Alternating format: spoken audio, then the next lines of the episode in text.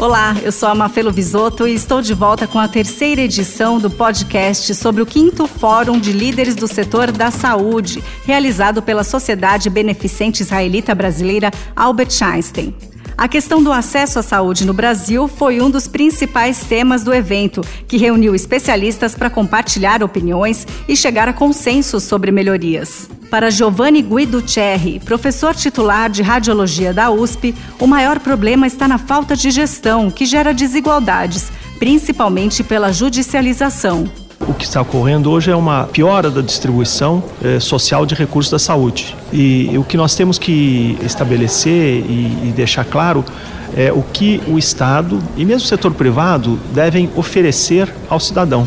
Um acesso adequado à atenção primária, poder tratar as suas doenças crônicas, ter acesso aos medicamentos essenciais e também é um sistema secundário e, e o, o, tratamento de alta complexidade que possa resolver os problemas uh, do país. Então, o que nós precisamos é uma melhor organização, é uma integração entre o sistema público e o privado, estabelecer quais são as reais obrigações do Estado e poder financiar esse sistema.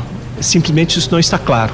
Tudo isso é agravado pela judicialização, que acaba obrigando o Estado a dar medicamentos que não têm registro na Anvisa, caros e tratamentos que muitas vezes não são nem os mais adequados para o paciente. Os problemas no acesso à saúde, tanto pública quanto privada, têm se agravado com a crise econômica que assola o nosso país desde 2014, como mostra Solange Beatriz Mendes, presidente da FENA Saúde. Eu acho que a saúde pública, ela tem se ressentindo muito da crise que o país vem atravessando. O SUS está enfrentando sérias dificuldades, a população está vivenciando isso. E no setor privado, por sua vez, essa crise econômica que o país está passando atingiu profundamente o setor. Perdemos ao longo desses anos 3 milhões de pessoas, grande parte é, de empregados, né, que são planos contratados por empresas empregadores que dão esse benefício aos seus empregados.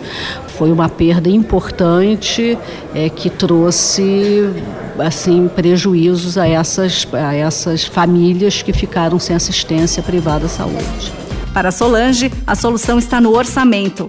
Atualmente, o setor da saúde do Brasil detém pouco mais de 6% do PIB e precisa de investimentos para que haja mudanças. Vamos tratar mais sobre o assunto no próximo podcast. Até lá! Oferecimento: Sociedade Beneficente Israelita Brasileira. Albert Einstein